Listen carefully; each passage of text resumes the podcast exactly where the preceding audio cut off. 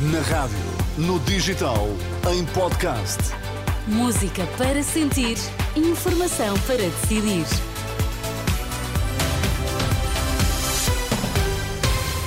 Atualizamos agora toda a informação aqui na Renascença. Começamos pelos títulos em destaque nesta edição das três. Atenção ao frio, as temperaturas mínimas vão descer e podem atingir valores negativos. Duplicou o número de estrangeiros em Portugal na última década. Um em cada três vive em risco de pobreza. A semana arranca com muito frio. As temperaturas mínimas podem atingir valores negativos, sobretudo nas regiões do norte e centro-interior. O Instituto Português do Mar e da Atmosfera emitiu, por isso, aviso amarelo para Bragança, Vila Real, Guarda e Viseu, como explica a renascença meteorologista Alessandro Maracino acontece que as temperaturas mínimas podem descer bastante. A previsão é que em vários locais, sobretudo do interior e sobretudo do norte e centro, eh, as temperaturas mínimas poderão descer de, de, de, por baixo de zero graus eh, e temos previsões de menos 2 em Vila Real e menos 3 em Bragança e terça-feira também será um dia outra vez muito frio, com menos 4 em Bragança e menos 4 também em Vila Real. Os avisos da meteorologia para o frio previsto para este arranco de, arranque de semana.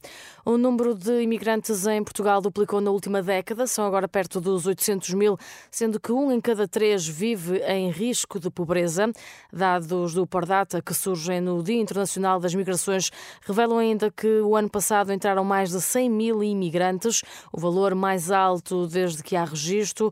O relatório conclui que a maioria chega de países fora da União Europeia. Os brasileiros representam a maioria, são mais de 29%, seguidos dos britânicos e cabo-verdianos. Entre os estrangeiros em Portugal, há mais jovens homens, seis em cada dez têm entre 15 e 44 anos.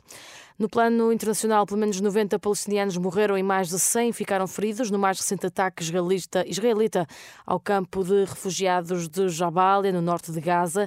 Informação do Ministério da Saúde, controlado pelo Hamas.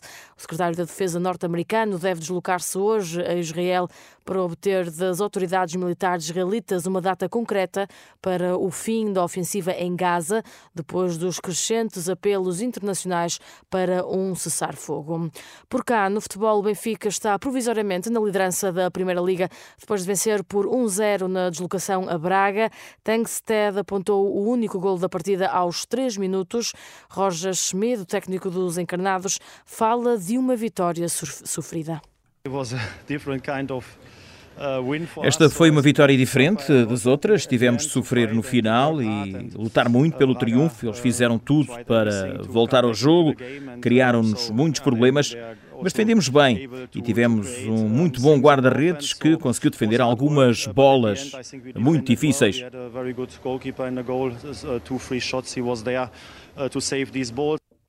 Do lado do Braga, o treinador Artur Jorge considera que a equipa fez um bom jogo e por isso lamenta a derrota.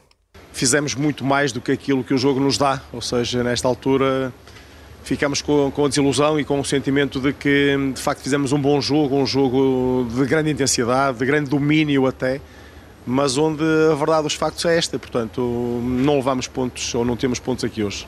Os encarnados estão agora à condição no primeiro lugar, com 33 pontos. Hoje é dia de derby. O Sporting recebe o Futebol Clube do Porto, um jogo que está marcado para as 8 e um quarto da noite. Tem relato na Renascença e acompanhamento ao minuto em rr.pt.